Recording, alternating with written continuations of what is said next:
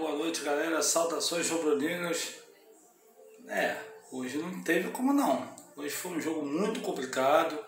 O Flamengo jogou mal pra caramba. Aqui não vai ter, porra, passação de pano. O Flamengo jogou muito mal. Não mereceu ganhar o jogo hoje. Ah, porra, perdeu pênalti, tá, tá, tá, teve, mas jogou mal pra cacete.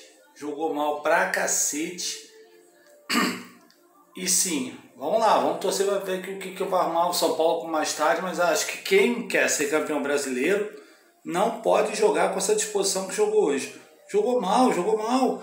A Rascaeta mal em campo, tal, pô, só bem nos desarmes. Everton Ribeiro sumiu. O futebol do Everton Ribeiro tá sumido.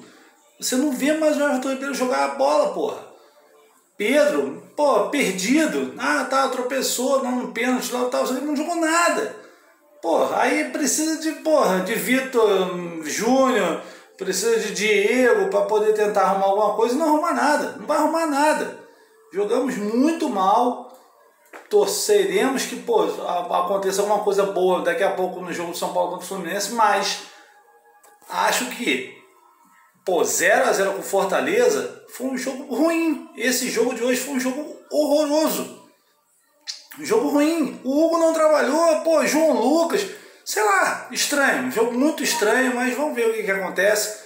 E como as minhas análises são bem rápidas, saudações rubro-negras e vamos lá, vamos na torcida. Ainda, ainda conto com a. Com a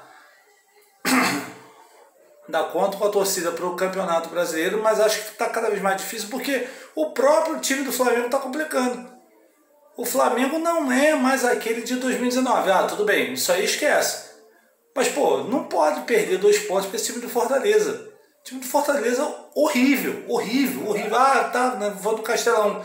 Mas o time do Fortaleza é horrível. O time do Fortaleza tem o Wellington Paulista. Porra, tem o Oswaldo.